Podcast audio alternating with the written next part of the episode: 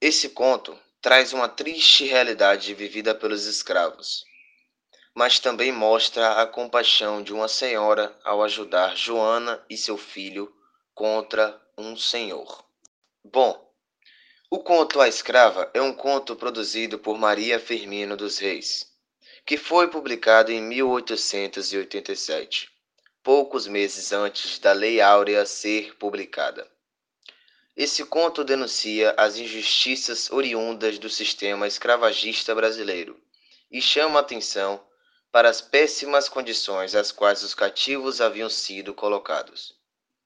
A obra foi publicada na revista Maranhense e nela existem três vozes principais: a voz dos escravocratas, a figura do senhor, a voz dos abolicionistas, a figura da senhora narradora inicial, e a voz da escravizada, Joana, a escrava. Em geral, o objetivo principal da obra é mostrar as injustiças do sistema escravagista do Brasil na época.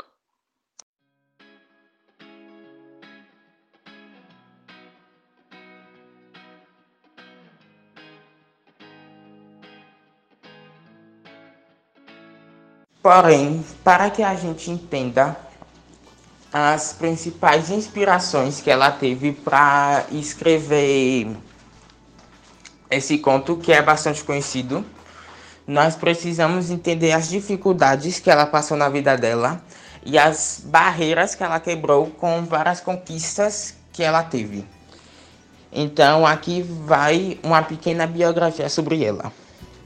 Maria Firmina foi uma escritora renomada de São Luís do Maranhão e nasceu no dia 11 de março de 1822 e morreu em 11 de novembro de 1917. E era filha de uma mulata escrava com o comendador e já escreveu vários livros e contos, como Úrsula, que é o conto mais conhecido e célebre dela, que é considerado o primeiro romance por uma autora no Brasil.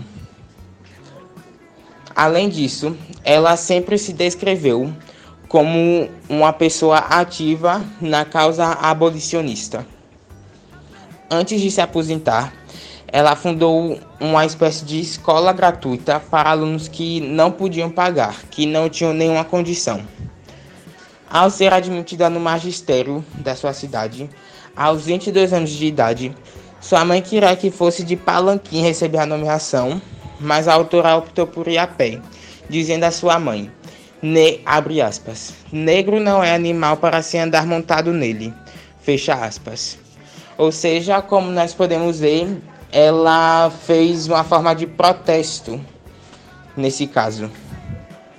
Então, além disso, ela escreveu o hino da abolição dos escravos, e ela também é a única mulher dentre os bustos da Praça do Panteão que homenageiam importantes escritores maranhenses em São Luís, que é exatamente o lugar que ela nasceu. Então, nós podemos perceber que ela sempre passou por várias dificuldades na vida, principalmente pelo fato dela ser filha de uma mulata com um negro, que era muito mal visto pela época, na época tem uma mistura de etnias e raças, e então a partir daí nós percebemos que ela sempre lutou é, a favor da abolição da escravatura, e isso faz com que a gente perceba quais foram as principais inspirações que ela teve para escrever esse conto, que hoje é estudado e analisado por várias faculdades, universidades e instituições.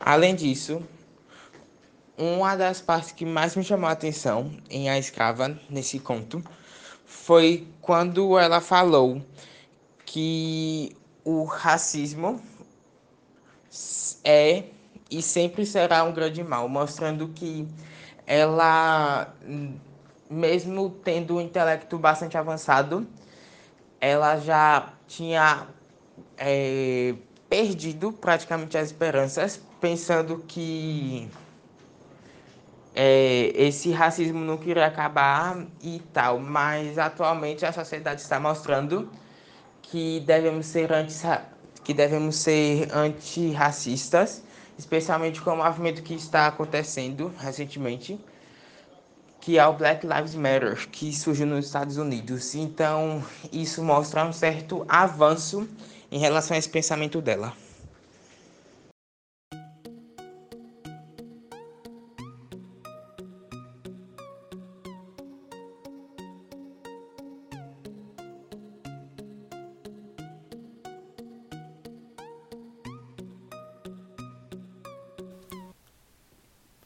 Maria Firmina sempre quis retratar como a vida negra era menosprezada e tratada como inferior por aqueles que naquela época trevosa possuem o poder maior.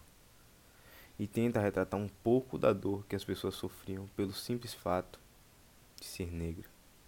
A brutalidade que ali existia, tal brutalidade que era tratada com a maior normalidade. Assim calando por muito tempo a revolta de pessoas injustiçadas e maltratadas apenas por serem negras.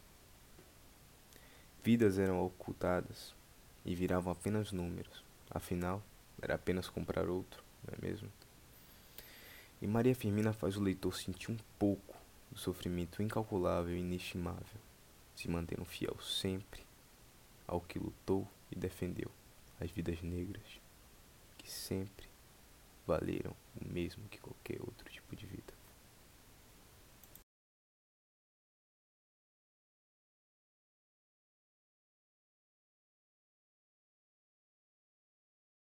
Porém, se a gente analisar mais ainda as outras obras dela, os outros contos e etc. que ela já escreveu, nós vamos perceber que ela sempre tentou retratar os escravos da época como se fossem do mesmo nível, como se eles tivessem o mesmo patamar, as mesmas condições e oportunidades que os senhores de engenho da época.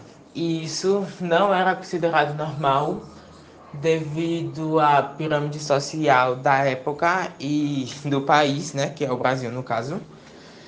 E por isso também ela sofreu muita crítica por causa disso. Porém, ela sempre se posicionou contra isso.